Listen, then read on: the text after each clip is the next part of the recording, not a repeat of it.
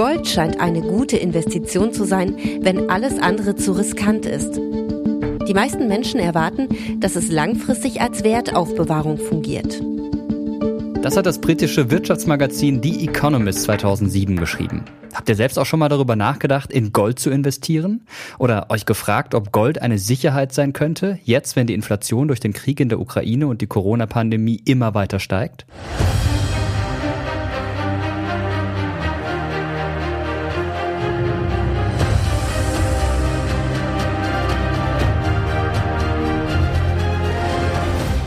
Hallo, hier ist TerraX Geschichte der Podcast. Ich bin Mirko Rotschmann und in diesem Podcast fragen wir uns, warum Gold für uns als Gesellschaft eine so große Bedeutung hat.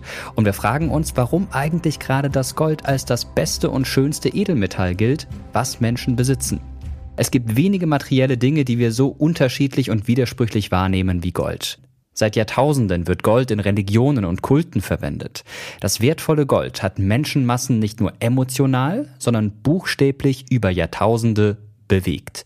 Händler, Goldschürfer, aber auch ganze Armeen. Einige der düstersten Kapitel der Menschheitsgeschichte hängen mit Gold zusammen. Es motivierte römische Feldherren zu Eroberungszügen. Die europäischen Eroberer des 15. und 16. Jahrhunderts haben ganze Völker unterworfen und teils ausgelöscht, um an das begehrte Edelmetall zu kommen. Die Suche nach dem Gold brachte die Konquistadoren nach Südamerika und das Gold bald darauf nach Europa. Ghana hieß bis zu seiner Unabhängigkeit vom britischen Kolonialreich 1957 noch Goldküste, ein Name, den die portugiesischen Seefahrer der Region im 16. Jahrhundert gaben. Gold, das bedeutet also nicht nur Schönheit und Reichtum, sondern auch Tod und Verderben, Unterdrückung und Ausbeutung. Ihr seht, ein sehr kontroverser Stoff. Dabei muss man sagen, ist Gold im Grunde nur ein Metall unter vielen mit dem chemischen Symbol AU oder AU und Ordnungszahl 79, falls sich jemand noch an den Chemieunterricht erinnert. Bei mir ist es lange her, ich musste das nochmal extra nachgucken. Aber wenn man Gold zum Beispiel mit Eisen oder Kupfer vergleicht, kommt das Edelmetall in unserem Alltag viel seltener vor. Vielleicht ist Gold deshalb etwas Besonderes. Seine Geschichte beginnt, als die Erde noch ein junger Planet ist. Denn ein Großteil des Goldes, das heute abgebaut wird, soll einer Theorie zufolge vor rund 3,8 Milliarden Jahren durch Meteoriteneinschläge auf die Erde gekommen sein. Seit die Menschen vor einigen Jahrtausenden mit der Goldgewinnung und mit der Goldverarbeitung begannen, übt das Metall eine ungeheure Faszination auf uns aus. Es entstanden viele Mythen und Sagen und schon früh beeinflusste Gold unsere Gesellschaften. Jetzt ist fürwahr die goldene Zeit. Der Nutzen des Goldes war schon immer ein symbolischer, wie schon Ovid in seinen Ars Amandi vor über 2000 Jahren feststellte. Denn die größte Ehre zollt dem Golde. Um Gold steht auch die Liebe zum Kauf. Das erste von Menschenhand geformte Stück Gold wurde in einer der wichtigsten archäologischen Fundstätten der Frühgeschichte der Menschheit gefunden – im Gräberfeld von Varna. Fünf Kilometer außerhalb des Stadtzentrums von Varna, an der bulgarischen Schwarzmeerküste, befand sich das Grab eines Mannes, der im fünften Jahrtausend vor Christus lebte. In seinem Grab fanden die Archäologinnen und Archäologen 990 künstlerisch verarbeitete Goldobjekte. Auch in anderen vorchristlichen Gräbern gab es weltweit ähnliche Funde. Gold war schon in der menschlichen Frühzeit ein Symbol für Macht und Status eines Menschen. Rund um das Schwarze Meer entwickelten sich Sagen und Legenden über den Goldreichtum der Region. In der griechischen Mythologie spielt etwa das goldene Vlies eine wichtige Rolle. Die Geschichten rund um das Fell eines goldenen Widders gehen möglicherweise zurück auf eine Praxis der Goldgewinnung in der antiken Region Kolchis, im heutigen Georgien. Schaffelle dienten dort vermutlich dazu, Goldstaub aus den Flüssen zu waschen. Und als sie in das Haus gekommen waren, sahen sie das Kind mit Maria, seiner Mutter, und sie fielen nieder und huldigten ihm. Und sie holten ihre Schätze hervor und brachten ihm als Gaben dar Gold und Weihrauch und Myrrhe.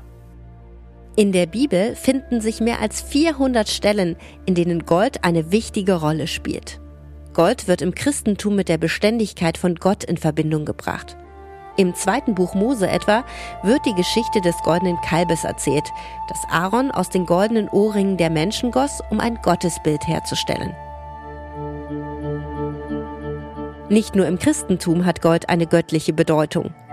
In der hinduistischen Vorstellung über die Entstehung der Welt ist Hiranyagarbha, das goldene Ei, eine Schöpfungsgottheit.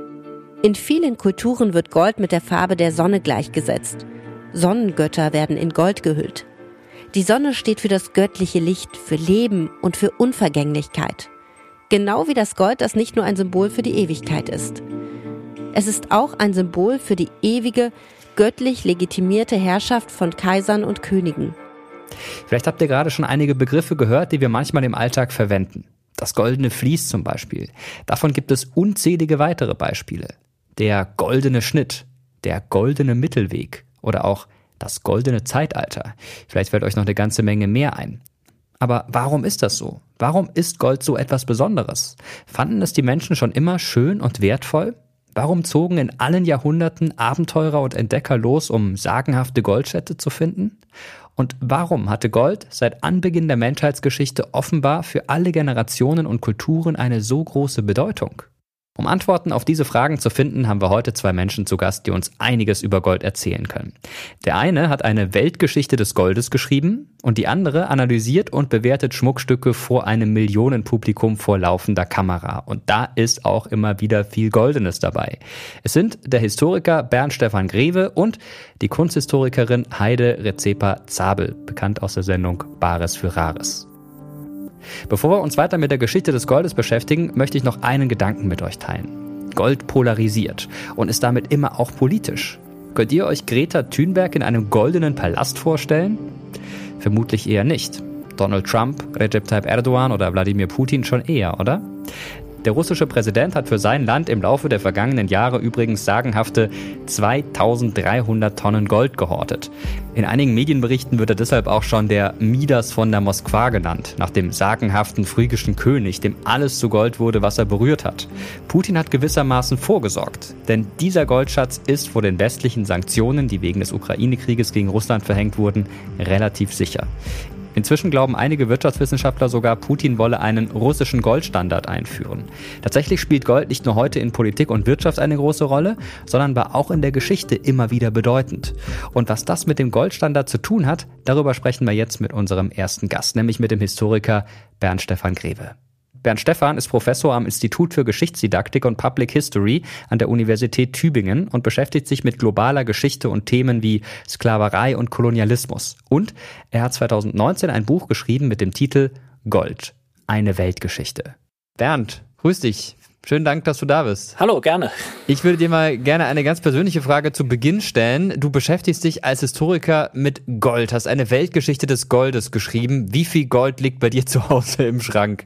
Oh, da liegt nicht viel. Da liegen anderthalb Prügerrand und ein Ehering an meinem Finger. Ansonsten würde ich nicht in Gold spekulieren. Aber trotzdem fasziniert dich Gold, zumindest aus wissenschaftlicher Sicht. Wie kamst du denn auf die Idee, dich damit zu befassen und ein Buch darüber zu schreiben? Ja, die ursprüngliche Idee war eigentlich, dass ich mich mit Blutdiamanten befassen wollte. Und dass mir das Thema zu heikel war, also kam ich dann aufs Gold. Ich glaube, Gold hat schon ein paar materielle Eigenschaften, die es zu was Besonderem machen. Also dadurch, dass man es mit bloßem Auge erkennen kann, dass es glänzt, glaube ich, hat es von Anfang an die Aufmerksamkeit von Menschen erregt. Also was ist das Besondere, was da glänzt, was schillert, was anders ist als anderes? Und es dürfte wahrscheinlich auch das Metall sein, was sich mit am frühesten hat verarbeiten lassen weil man es eben in reiner Form gefunden hat und nicht erst verhütten musste. Etwas, das die Menschheit eigentlich schon von Anbeginn an beschäftigt und fasziniert, zumindest seitdem wir es entdeckt haben. Wenn wir uns jetzt mal vor metallzeitliche Gesellschaften vorstellen. In einer Gesellschaft, die stark von organischen Materialien lebt, ist natürlich etwas, was unvergänglich ist und was nicht korrodiert, was sich nicht mehr verändert, was Außergewöhnliches was Besonderes und damit kommen wir eigentlich sofort zur Dimension von Kultur. Es eignet sich deshalb wegen dieses unveränderlichen Glanzes, der nie vergeht, der auch im Wasser noch nach 300 Jahren, nachdem ein spanisches Schiff gesunken ist, immer noch glänzt. Nach vielen tausend Jahren, das ist natürlich besonders geeignet, um als Symbol zu dienen für Ewigkeit, für Dauerhaftigkeit. Und deshalb benutzen wir es ja auch in Form von Eheringen.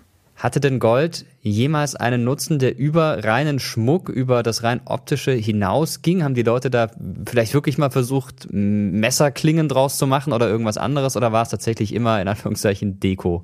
Beides. Also es ist immer Deko gewesen, es ist immer ein Symbol für Reichtum, für ähm, Wohlstand, für Ewigkeit gewesen.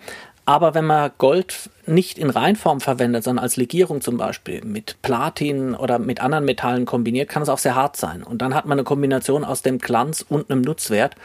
Aber solche Edeldolche oder was man damit hergestellt hat, etwa im Gebiet des heutigen Bulgarien in der Vana-Kultur, das ist extrem selten. Und natürlich würde man ein solches Messer nicht benutzt haben, um irgendwas zu schnitzen.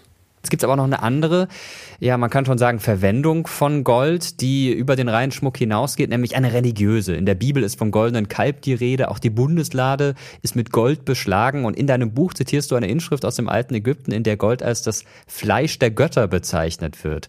Da merkt man, Gold hat wirklich noch so eine mystifizierte religiöse Bedeutung. Wie erklärt sich denn diese Verbindung von Gold und Göttlichem in den Kulturen, in allen Kulturen kann man ja schon sagen? Zumindest in den eurasischen Kulturen ist das sehr weit verbreitet. Es hängt, glaube ich, damit zusammen, dass Gold gelb glänzt und damit dem Schein der Sonne am ähnlichsten ist von allen Metallen. Das zeigt sich auch in der Mondsymbolik. Mond dient dann oft als Symbol der Nacht, wird in Silber dargestellt. Auch auf der Himmelsscheibe von Nebra sieht man zum Beispiel, die Sonne ist in Gold und der Mond ist in Silber. Auf dem Himmelswagen, der ähnlich alt ist, auch aus der frühen Zeit, da ist auch auf der einen Seite Gold und auf der anderen Seite Silber. Und diese Parallelität, das Gold für das Licht, für die lebensspendende Sonne zu identifizieren, das eignet sich deshalb auch als Herrschaftssymbol und natürlich verbindet sich dann Gold mit Herrschaft und mit Religion. Was mich direkt zu der Frage bringt, wie viel Gold wurde denn überhaupt in der gesamten Menschheitsgeschichte schon gefördert? Und könnte es sein, dass noch riesige Vorkommen an Gold irgendwo schlummern, die noch nicht entdeckt wurden? Wenn man da dem World Gold Council, das ist die Interessensorganisation der Goldhändler und der Goldminen, glauben darf, dann sind fast 200.000 Tonnen Gold bisher gefördert worden. Das ist ziemlich viel. Es sind aber noch weitere 54.000 Tonnen bekannt, die noch nicht gefördert wurden. Also wenn man schon Goldstätten kennt, weiß, da liegt Gold. Die Frage ist nur, mit welchen Kosten sie gefördert werden können. Und da gibt es einfach Grenzen der Bezahlbarkeit. Wenn wir beispielsweise uns die Vorkommen in Südafrika angucken, die bislang die größten weltweit waren, dann kann man sich das vorstellen wie eine gigantische Schüssel, die von allen Seiten zum Erdinnern hin abfällt und unten einen Boden hat. Und dieser Boden der Schüssel, der wird von Geologen auf etwa 8000 Meter Tiefe vermutet.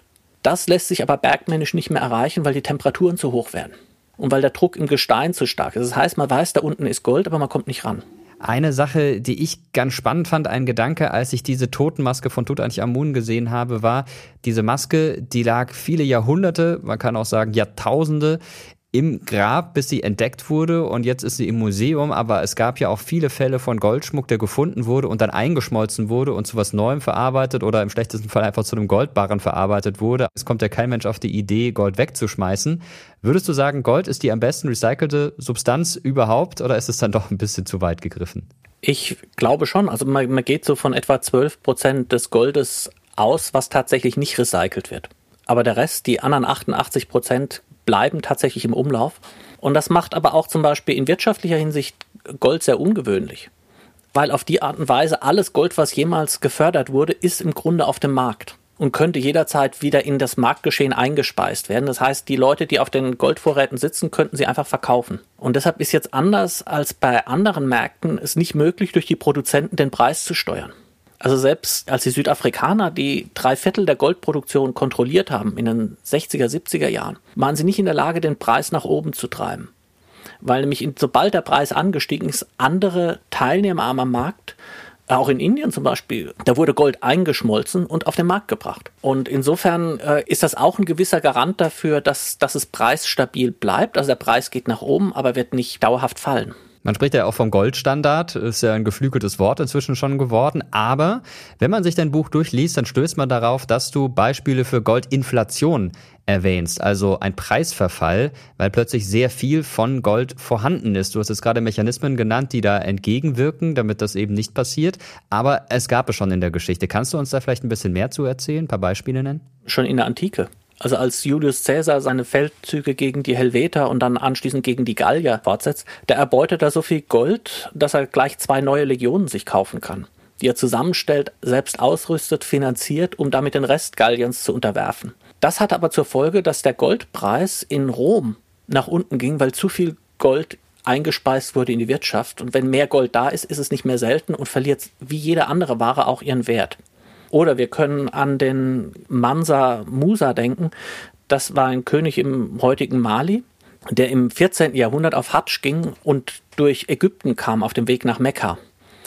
Und in Ägypten hatte man von diesem Königreich noch nie gehört. Er war unermesslich reich. Also wirklich unermesslich reich. Man ging davon aus, dass er mit einem Gefolge von 60.000 Menschen unterwegs war.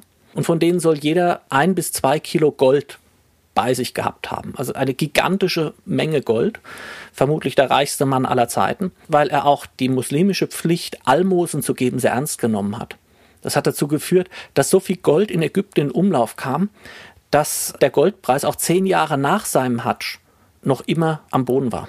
Ja, wer weiß, ob äh, das eines Tages auch mal wieder blühen wird. Aktuell sieht's nicht danach aus. Aber was es äh, definitiv damals gab und auch heute gibt, das sind Legenden, Geschichten, Märchen, absurde, wilde Theorien, die sich um Gold drehen, auch um den Ursprung des Goldes. Und da gibt es eine Theorie, von der ich mal gelesen habe, die ich dann schon ein bisschen seltsam fand, aber du kannst uns sicherlich ein bisschen mehr dazu erzählen, nämlich, dass Gold außerirdischen Ursprung haben soll. Wie sieht's damit aus? Das ist relativ wahrscheinlich, aber nicht, nicht die einzige Erklärung. Also es gab Gold, was als schweres Element, genau wie andere schwere Elemente wie Blei oder so, tatsächlich eher bei, aufgrund der Gravitationskraft in, bei der Planetenbildung eher ins Zentrum der Planeten gelangt ist. Und deshalb ist das meiste Gold auf der Erde unerreichbar irgendwo geschmolzen im Erdkern. Und gelegentlich kommen dann durch Vulkanausbrüche oder so kommen Goldvorkommen nach oben, die also in den Vulkanschächten nach oben getragen werden. Deshalb findet man dort mitunter auch Gold. Und das meiste Gold, was sonst gefunden wird, stammt tatsächlich dann durch außerterrestrische Einschläge, durch Kometen und ähnliches, die also das Gold auf die Erde gebracht haben. Und deshalb ist es auch einigermaßen rar. Um Gold drehen sich ja jede Menge Legenden. Zum Beispiel ist die Rede vom sagenhaften Goldland Eldorado. Kannst du uns da was zu dieser Legende erzählen? Das hat mit einem See zu tun, allerdings gibt es verschiedene Legenden von Eldorado. Man hat davon gehört, dass es einen Herrscher geben soll, der in Amerika irgendwo herrschen sollte. Das machte als Legende die Runde, der mit Goldstaub besetzt sein sollte und dessen Angehörige bei religiösen Zeremonien äh, Goldgefäße in einen See opfern sollten. Und man hat es lange für eine, eine, reine Theorie gehalten, hat aber dazu geführt, dass viele Konquistadoren und Abenteurer der Spanier, also auch die Welser die in Venezuela tätig waren, die haben nach diesem Eldorado gesucht. Wenn man sich diese Suche vorstellt, kann man an Werner Herzogs Film Agiere und der Zorn Gottes denken, mit, mit dem unvergessenen Klaus Kinski in der Hauptrolle. Und man kann sich diese Männer ganz gut vorstellen, die wirklich an die Grenzen gegangen sind, um den Reichtum zu suchen, um dieses sagenhafte Eldorado zu finden. Und das hat ja auch gravierend dazu geführt, dass die Spanier überall, wo sie hinkamen, dann die entsprechenden Grabstätten geplündert haben. Also eine der wichtigen Herkunftsquellen von Gold ist tatsächlich die Plünderung.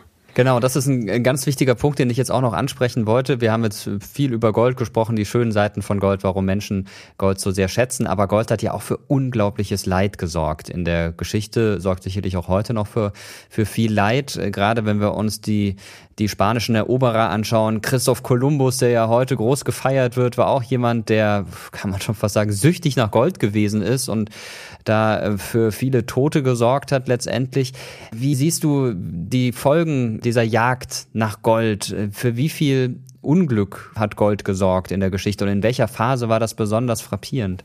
Also man stößt immer wieder auf die dunkle Geschichte des Goldes, egal wo man hinguckt. Aber es gibt auch kaum einen anderen Stoff, wo das nicht so ist. Das ist mit Silber genauso, das ist mit Baumwolle genauso, das ist mit Zucker genauso, mit Kaffee, ähm, das ist mit Textilien. Also es gibt kaum irgendwas, was global gehandelt wurde, mit dem nicht ähnliche Ausbeutungsstrukturen auch verbunden waren. Was Gold in der Hinsicht unterscheidet, ist die Wucht, mit der das passiert und die Rücksichtslosigkeit. Und da haben sich tatsächlich vor allem die Europäer hervorgetan. Ob das jetzt die Spanier in Amerika waren, ob das die Portugiesen mit dem Sklavenhandel an der westafrikanischen Küste waren, ob das die kalifornischen Goldsuchern gegenüber den eingesessenen äh, indianischen Völkern waren. Da gibt's Muster, die sich wiederholen. Jetzt bleiben wir mal bei der dunklen Geschichte des Goldes, wie du es gerade genannt hattest, äh, und schauen mal auf das sogenannte Dritte Reich, die Zeit des Nationalsozialismus. Auch da hat Gold eine Rolle gespielt, nämlich im Austausch mit der Schweiz. Das ist was, was viele nicht wissen. Man denkt immer, die Schweiz war neutral. Sie, wenn man so will, auch. Sie hat von allen Ländern Gold oder andere Dinge genommen und im Zweiten Weltkrieg mit allen Ländern äh, gehandelt, aber eben auch mit den Nationalsozialisten. Welche Rolle hat Gold in diesem dunklen Kapitel der deutschen Geschichte gespielt?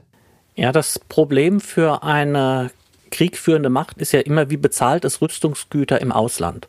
Und natürlich wollte sich etwa Portugal, was Wolfram geliefert hat, Wolfram hat man gebraucht, um panzerbrechende Munition herzustellen.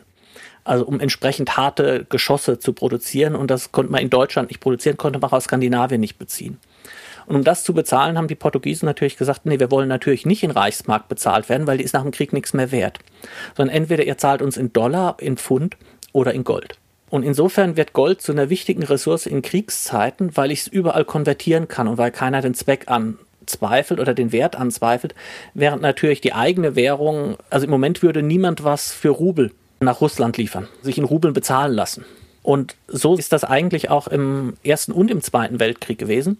Und die Schweiz hat hier im Grunde als Bank funktioniert, die wirtschaftlichen Austausch für das Deutsche Reich möglich gemacht hat, der auf direktem Weg nicht mehr zu leisten war. Eine Rolle, die die Schweiz aber über viele, viele Jahrzehnte weitergespielt hat. Das zieht sich bis in die Gegenwart. Und der makabere Teil und der eigentlich skandalöse Teil ist eigentlich, dass die, das Zahngold der Opfer von den Konzentrationslagern, von den Erschießungen, was also den Toten mit Zangen aus dem Mund gebrochen wurde, was von der Degussa verarbeitet wurde, dass dieses Zahngold auch genau wie beschlagnahmte jüdische Goldvermögen und Schmuckvermögen über die Schweiz vermarktet wurde. Und dass die Schweizer das wussten und trotzdem gemacht haben. Also das war der Skandal, der in der Schweiz dann tatsächlich zur Bergier-Kommission geführt hat, die das dann ausführlich untersucht hat. Also es gibt eine sehr umfangreiche Dokumentation, das ist Gott sei Dank gut aufgearbeitet. Diese Not nach Gold im Krieg, die führt im Ersten Weltkrieg dazu, dass Fritz Haber, der also dieses Ammoniakverfahren entwickelt hat und der auch das Giftgas produziert hat, dass er etwa versucht hat, Gold aus Meerwasser zu gewinnen und konnte nachweisen, dass also auch im Meerwasser Gold enthalten ist, aber die Kosten waren zu hoch, um dieses Gold zu produzieren. Und im Rhein, man hat also auch das Rheingold versucht wieder zu aktivieren und hat Schwimmbagger, wie man sie auch in Alaska benutzt hat, wie sie auch in anderen Ländern benutzt werden, um das Gold aus den Flussseifen zu bergen. Da hat man einen Schwimmbagger genannt, den hat man dann schönerweise noch Rheingold genannt. Der hat also tatsächlich nicht nur, nicht nur Kies gebaggert im Rhein, sondern sollte Gold fördern. Da kamen aber nur etwa 300 Gramm raus. Und daraus hat sich dann Göring tatsächlich einen Ring schmieden lassen. Es hat wirklich absurde Folgen manchmal, aber man sieht, wie in Kriegssituationen die extremsten Wege beschritten werden, um irgendwie noch an Tauschbares zu kommen. Ja, das ist tatsächlich eine sehr absurde Geschichte, aber sie zeigt eben, dass Gold über die Epochen hinweg immer eine wichtige Rolle gespielt hat und auch im Krieg äh, eine entscheidende Rolle gespielt hat. Jetzt hast du schon gesagt, dass die Schweiz bis heute in Bezug auch auf Goldreserven eine wichtige Funktion hat und das ist eine Info in deinem Buch, die ich persönlich zumindest noch nicht kannte, nämlich die Bundesrepublik Deutschland verfügt nach den USA über die zweitgrößten Goldreserven weltweit. Das ist sogar mehr als beim Internationalen Währungsfonds. 2019 waren das 3369 Tonnen an verschiedenen Orten der Welt verteilt. Ungefähr die Hälfte davon wird im Ausland gelagert. Kannst du uns da ein bisschen mehr zu erzählen? Und warum macht Deutschland das? Welchen Sinn hat das? Der Sinn erschließt sich auf den zweiten Blick. Also die Herkunft des Goldes ist relativ klar, weil Deutschland eine sehr erfolgreiche Exportnation war und auch immer noch ist und tatsächlich sehr viel exportiert wird und dadurch steigern sich auch die Umsätze und die Geldmenge. Das heißt, die Geldmenge an Deutschmark nahm zu. In dem Zuge, wie die Deutschen exportiert haben, die Währung attraktiv war, eine starke Währung war, dass Leute da rein geflüchtet sind. Und wenn mehr Geld ausgegeben wird, verpflichtet eben das Bundesbankgesetz die Bundesbank dazu, eine entsprechende Reserve an Gold zur Deckung vorzuhalten. Das ist also eine gesetzliche Auflage, die tatsächlich besteht. Und wenn mehr Geld in Umlauf kommt, muss diese Goldreserve erhöht werden. Das ist also kein Spekulationsbesitz oder so, sondern es ist tatsächlich eine Notwendigkeit, die sich aus der Währungspolitik ergab. Also im Grunde gehen die Goldreserven der Bundesbank tatsächlich auf das Bundesbankgesetz zurück und auf die Verpflichtung, eine entsprechende Währungsreserve vorzuhalten. Also wir könnten, ich merke das, noch stundenlang sprechen über Gold und Gold in der Geschichte und das bringt mich zur allerletzten Frage, ob Gold denn vielleicht eines Tages wertlos sein wird, weil es durch etwas anderes ersetzt ist und wir dann Gold nutzen wie heute, ich weiß es nicht, Eisen oder andere Dinge, die man auch belanglos unter Umständen wegschmeißt. Tatsächlich glaube ich, dass das Gold seinen Wert behalten wird, solange die Menschen dran glauben, dass es seinen Wert hat. Insofern unterscheidet sich es eigentlich nicht von Aktien, oder auch von Papiergeld. Papiergeld besitzt nur so lange seinen Wert, wie die Menschen dran glauben, dass ich da am nächsten Tag auch noch das gleiche einkaufen kann wie heute. In dem Moment, wo das verloren geht, verliert auch das Gold an seinen Wert. Der Economist hat aber mal sehr schön gesagt, Sie können in Aktien spekulieren oder Sie können in Gold spekulieren. Wenn Sie in Aktien investieren und das Investment geht schief, dann können Sie damit nichts anfangen. Wenn Sie in Gold investieren und das Gold verliert seinen Wert, dann können Sie Ihrer Frau immer noch eine schöne Kette davon anfertigen lassen. Aber eine Kette aus gefalteten Aktienpapieren wäre wohl wenig attraktiv. und damit sind wir beim Anfang und bei unseren Eheringen, die so ziemlich das Einzige sind, was wir beiden an Gold besitzen. Und äh, es ist interessant, dass du dann doch eine vergleichsweise unemotionale Verbindung zu Gold hast, obwohl du dich so intensiv damit beschäftigt hast und auch nicht vorhast, künftig in Gold zu investieren. Danke dir auf jeden Fall für das Gespräch. War sehr interessant, sehr spannend. Wie gesagt, wir können könnten noch Stunden weitersprechen, aber ich glaube, für den Moment soll es das erstmal gewesen sein. Danke dir für deine Zeit. Gerne. Ja, wirklich spannend, was Bernd über Gold und seine Rolle in der Weltgeschichte erzählt hat. Und was ich persönlich sehr interessant finde, ist, dass wir Menschen Gold so wertvoll machen. Wir bestimmen, wie viel ein Gramm kostet. Wir könnten jedem anderen Metall, jedem anderen Gegenstand einen genauso hohen Wert geben. Aber es ist eben das Gold, das für Beständigkeit steht, auch was seinen Preis angeht. Gold gilt nach wie vor als sichere Wertanlage. Deutschland verfügt deshalb wie viele andere Staaten über große Goldreserven. Derzeit sind sie 173 Milliarden Euro wert. Etwa so viel wie ein Drittel des Bundeshaushaltes 2021. Sie sind ein Teil der sogenannten Währungsreserve für Krisenzeiten. Jährlich verkauft die Bundesbank deshalb übrigens nur geringe Mengen an das Bundesfinanzministerium. Das prägt daraus dann goldene Sondermünzen. Fast die Hälfte der rund 3800 Tonnen Gold, die zum Beispiel im Jahr 2020 gefördert wurden, gelangt an die Finanzmärkte. Als Geldanlage von Staaten bei den Zentralbanken oder von Privatpersonen. Fast 40 Prozent wird zu Schmuck verarbeitet. Und nur gut 8 Prozent, also ziemlich wenig, wird in der Industrie verwendet. Zähne werden damit gefüllt oder Visiere von Feuerwehrleuten und Astronauten damit beschichtet. Und es dient als Ausgangsmaterial für Halbleiterprodukte, zum Beispiel beim Bau von Mobiltelefonen. Ich wusste zum Beispiel ehrlich gesagt nicht, dass in jedem Handy zwischen 24 und 30 Milligramm Gold stecken. Das klingt erstmal wenig, ist aber tatsächlich eine ganze Menge. Der Digitalverband Bitkom hat nach einer repräsentativen Befragung hochgerechnet, dass jeder zu Hause in Schubläden mindestens zwei Mobiltelefone rumliegen hat, die nicht mehr gebraucht werden. Insgesamt sind das etwa 125 Millionen Geräte. Wenn man das mal hochrechnet, gibt es Schätzungen, die sagen, also bis zu drei Tonnen Gold liegen gerade in deutschen Haushalten rum. Drei Tonnen Gold, das ist eine unfassbare Menge. Den O-Ton von Guya Merkel, den wir gerade gehört haben, der stammt aus einer Dokumentation der Plan B-Redaktion des ZDF und Guya Merkel ist übrigens eine der ersten Goldschmiedinnen, die fast ihren gesamten Schmuck aus recyceltem Handygold herstellt. Als ich anfing mit dem Handygold, haben Leute gesagt, sag mal, was ist das denn jetzt schon wieder für ein Quatsch? Und natürlich, es hat mich viele graue Haare gekostet, die man nicht sieht, weil ich sie wegmache. Aber ich werde oft gefragt, was braucht es, um weiterzumachen? Und es ist diese Vision, dass es klappt. Und ich werde das machen, bis ich da unter der Erde liege, weil das ist einfach meine Lebensaufgabe. Recyceltes Handygold. Dahin geht der Trend. Umweltorganisationen wie der WWF, also der Worldwide Fund for Nature, fordern seit langem, dass Gold stärker als bisher recycelt werden sollte, um damit den weltweiten Goldabbau massiv zu reduzieren. Denn um an das begehrte Gold zu kommen, wird vor allem giftiges Quecksilber eingesetzt. Wenn ich Gold bei XY kaufe, irgendwie in irgendeinem Juwelierladen, dass ich mir nicht nur ein schönes Schmuckstück kaufe, sondern dass ich mir automatisch die Geschichte von sozialer Ausbeutung, Kinderarbeit, gravierenden Umweltschäden gleich mitkaufe. Ja, und auch dieser O-Ton stammt aus der ZDF-Dokumentation von Plan B, Gold und Glitzer. Jan Spille zählt zu den Juwelierinnen und Juwelieren, die nur Gold aus sogenannten zertifizierten Quellen verkaufen. Also Gold, das unter ethischen, sozialen und umweltschonenden Gesichtspunkten gewonnen wird. Was ich nicht wusste, ist, dass ein großer Teil des weltweiten Goldes, also etwa 20 bis 25 Prozent, aus Kleinminen stammt.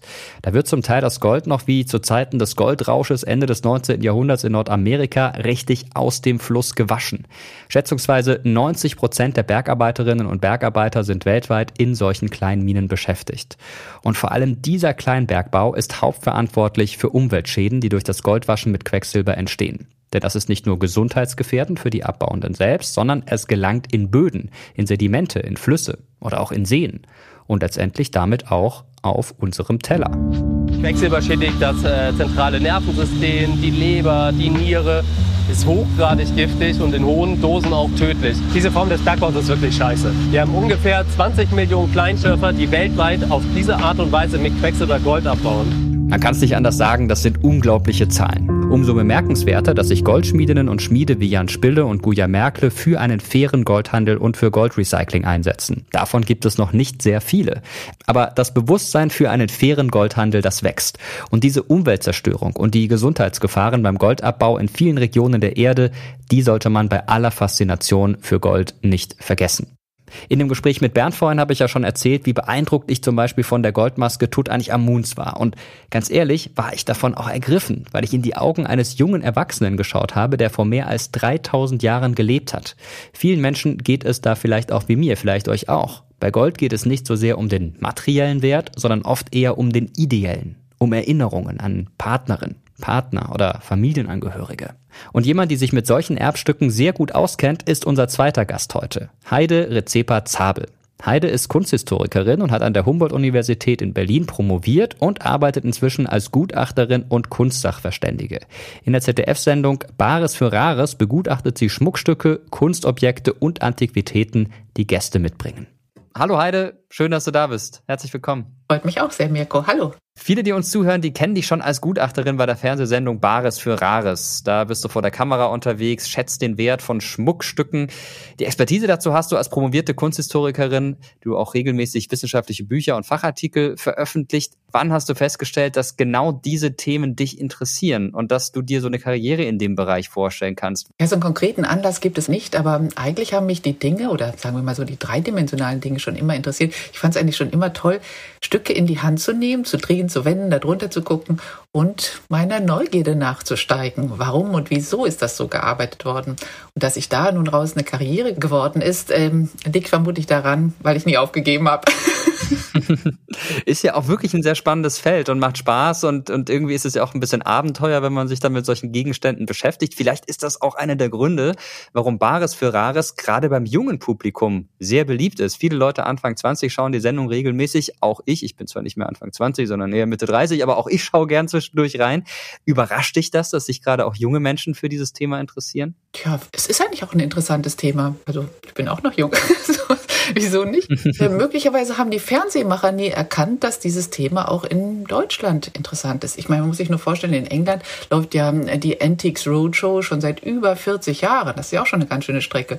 Und die Leute sind nach wie vor für das Thema zu haben. Und ich sehe das hier nicht auch. Mit Sicherheit gibt es auch einige Leute dabei, die einfach nur zocken und überlegen, was könnte es wert sein, sicher, oder sich unterhalten lassen von den verschiedenen Leuten, die natürlich auch da mitmachen, sicher. Aber ich finde das Thema auch spannend, wirklich. Und es verändert sich vor allem. Die Preise verändern sich dauernd, ständig.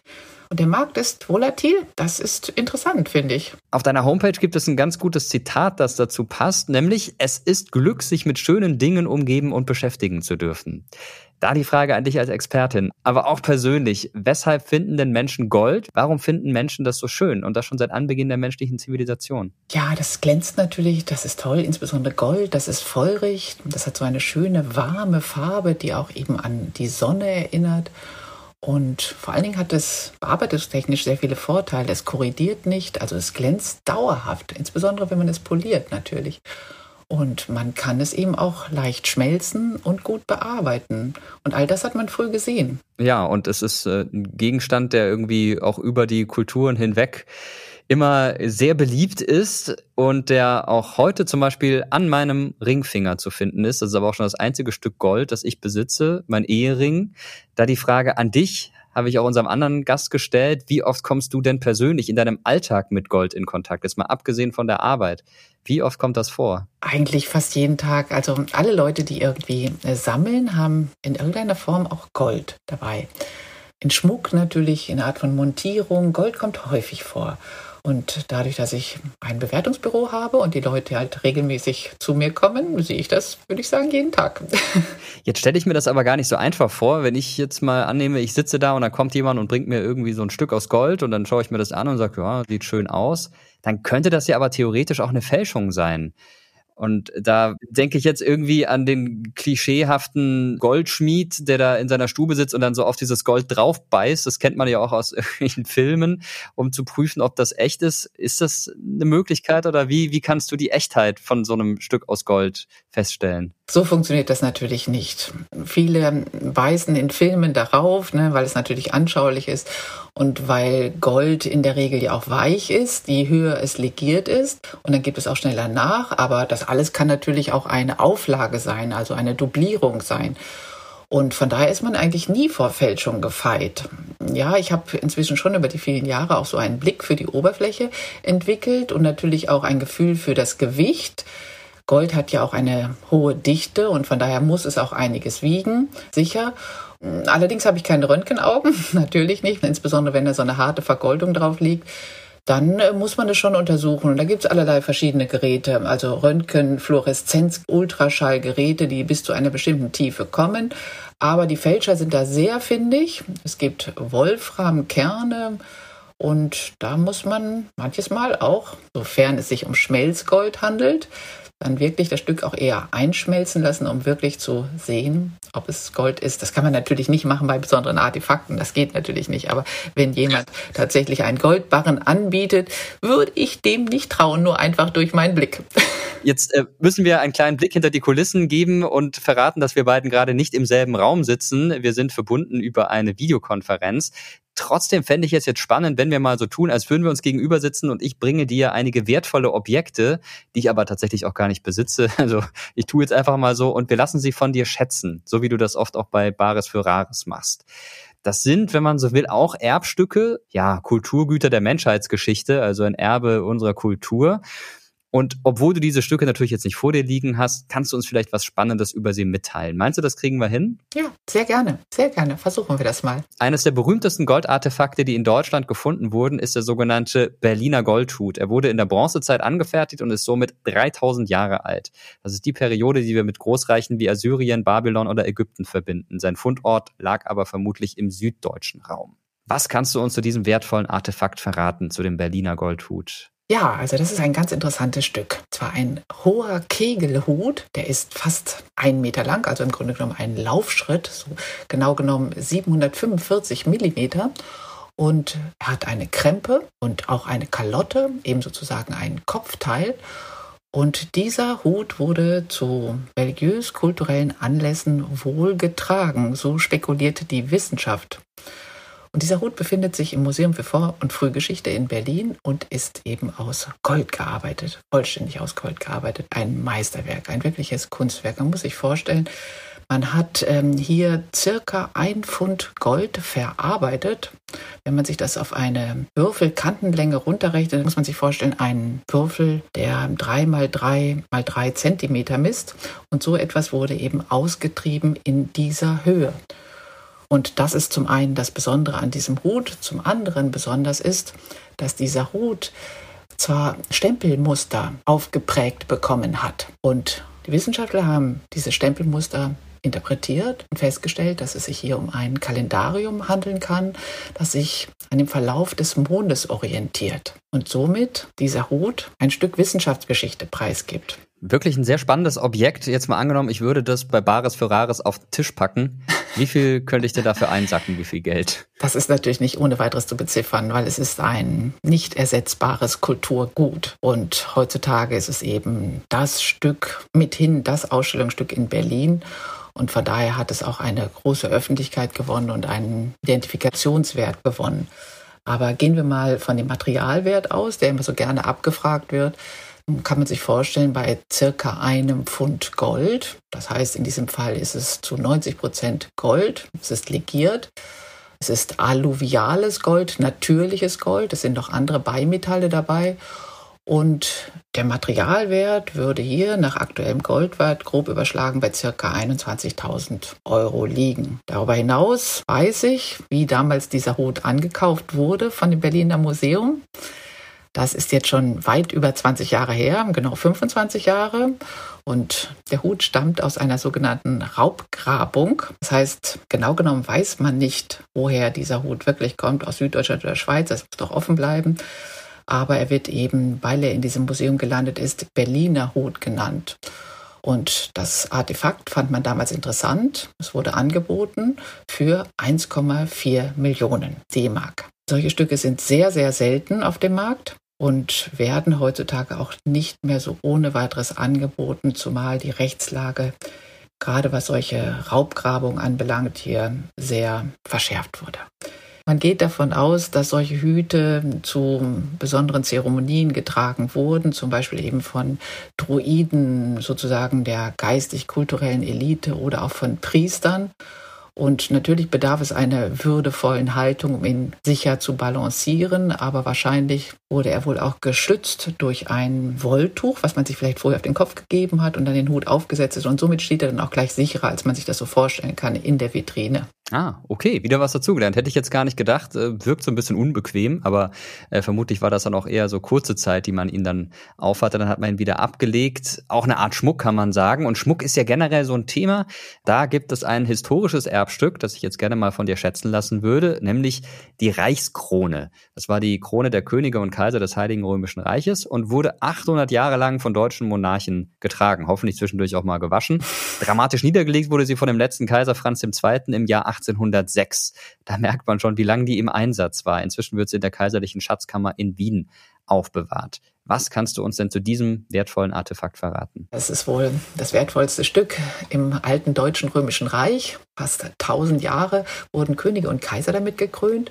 Und die Krone selbst ist achtseitig. Das heißt, sie besteht aus acht verschiedenen Platten, die durch Scharniere miteinander verbunden sind, aus massivem Gold gearbeitet und vollständig mit Perlen und Edelsteinen durchsetzt, muss man sagen. Also wenn man die Krone ans Licht hält, dann funkeln wirklich die Edelsteine das Licht durch die Edelsteine und bestrahlt auch die Perlen. Also es sind 240 Perlen darauf gesetzt worden, 120 Edelsteine. Das ist natürlich eine ganze Menge. Und die Krone wiegt 3,5 Kilogramm, ist auch in unterschiedlichen Legierungen gearbeitet worden.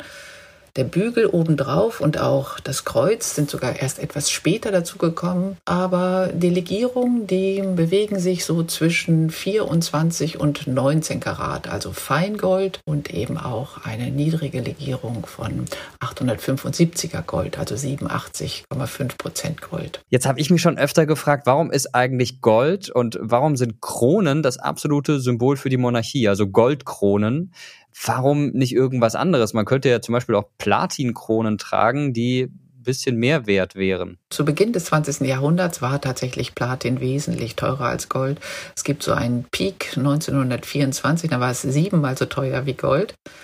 Aber tatsächlich gibt es auch eine Krone aus Platin. Die Königin Elisabeth II., die hat tatsächlich eine solche. Zwar auch mit einem fantastischen Edelstein, dem Kohinoor, ein Taubenei großes ja, Schmuckstück, ein Diamant und der sitzt mitten darauf, auf dieser Platinkrone. Das hat sie sich damals ja so vorgestellt und hat es offensichtlich dem Gold vorgezogen. Mit Sicherheit auch nochmal, um der Krone noch mehr Würde zu verleihen. Es ist aber so, dass man vor allem bei den älteren Kulturen vor 2.000, 3.000 Jahren den Menschen, die diese Sachen besessen haben, Kronen, Schmuck und anderes, nach ihrem Tod ins Grab gelegt haben so fürs Jenseits sozusagen. Warum hat man das denn gemacht? Man hätte doch auch sagen können, die sind tot, das sind jetzt wertvolle Gegenstände, die behalten wir einfach für nachfolgende Generationen und packen die nicht ins Grab, wo sie niemand mehr haben kann. Natürlich wurde Gold in dieser Zeit nicht ob seines materiellen Wertes geschätzt, sondern es hatte vor allen Dingen symbolische Bedeutung. Es stand für die Ewigkeit, für die Unsterblichkeit. Gold war das Fleisch der Götter, eben Sonnengottes Re oder Himmelsgottes Horus. Und die Pharaonen verstanden sich als ihre Abkömmlinge. Und nur sie, ihnen war es gestattet, eben Gold zu führen, zu tragen, mitzunehmen in das jenseitige Reich, wo auch immer das ist. Es ist ein Mythos gewesen. Und deswegen hat man sie ausgestattet, um das mitzunehmen und nicht um Werte zu generieren. Das nicht, also es hatte einen symbolischen Wert, das Gold. Okay, das macht es auf jeden Fall für mich einigermaßen verständlich, denn ich war wirklich von den Socken, als ich im Ägyptischen Museum gewesen bin, dort die Totenmaske von Tutanchamun gesehen habe, diese Schreine und alle möglichen anderen Gegenstände mit einem unschätzbaren Wert, wo man sich dachte, warum war das denn da unten in dem Grab? Da sind wir auch schon direkt beim letzten Gegenstand, den ich gerne von dir schätzen lassen würde. Wir haben ihn vorhin auch schon mal kurz angesprochen, die goldene Maske, die Totenmaske des Tutanchamun. Mich hat es auf jeden Fall beeindruckt. Wie sieht's bei dir aus? Was kannst du uns über dieses Artefakt verraten? Was hast du gedacht, als du das zum ersten Mal gesehen hast? Ja, das ist wirklich ein Meisterwerk der frühen Goldschmiedekunst. Und tatsächlich, wie du auch schon sagst, ähm, dieses Gesicht ist idealisiert worden, aber es ist auch mit Gefühl ausgestattet worden. Also der Goldschmied hat ja auch durchaus etwas sowas wie Schwermut durchblicken lassen und Details, Augen aus Quarz gearbeitet, Obsidian und die Brauen aus Lapislazuli und hat natürlich auch einen königlichen Zeremonialbart angebracht, Nehmeskopftuch mit Einlagen aus blauem Glas sicher. Und ja, es ist wohl das bekannteste Kunstwerk der Menschheit, so möchte ich das bezeichnen. Das kann man jetzt im Kairo im Nationalmuseum bewundern. Und wir haben das der Menschheit verfügbar gemacht, sozusagen in einer Terra X-Folge über Tutanchamun. Die könnt ihr doch finden in der ZDF-Mediathek. Schaut euch das gerne mal an. Und da seht ihr auch mich, wie ich staunend vor dieser Maske stehe. Also wirklich sehr beeindruckend. Sehr spannend, was du erzählst, was du weißt. Es ist ähm, immer toll über Dinge die schön aussehen, dann auch noch die Hintergründe zu erfahren, denn dann wirken sie noch mal schöner und noch mal größer und, und interessanter. Ganz herzlichen Dank dir für die vielen Informationen und wir werden dich dann natürlich weiterhin verfolgen und wissen jetzt ein bisschen mehr, wie du auf den Wert der Gegenstände kommst, die du da schätzt. Danke dir für das Gespräch. Sehr gerne, sehr gerne.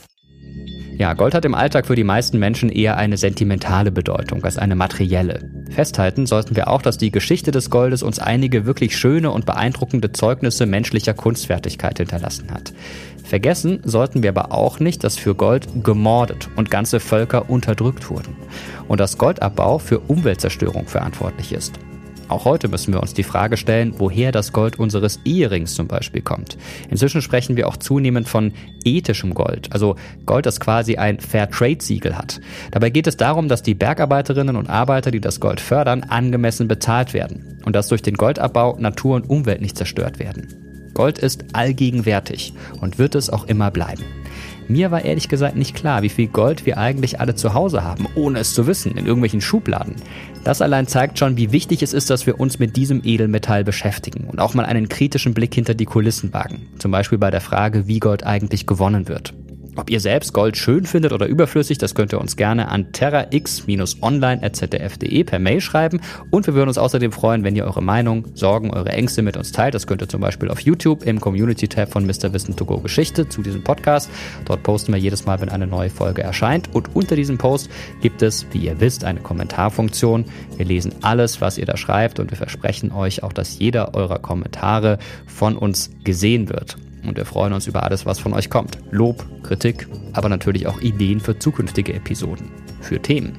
Auch dazu haben wir euch was in den Show Notes dieses Podcasts verlinkt. Dieser Podcast hier ist eine Produktion von Objektiv Media im Auftrag des ZDF. Ich sage vielen Dank fürs Zuhören. Mein Name ist Mirko Drotschmann. Danke, bis zum nächsten Mal.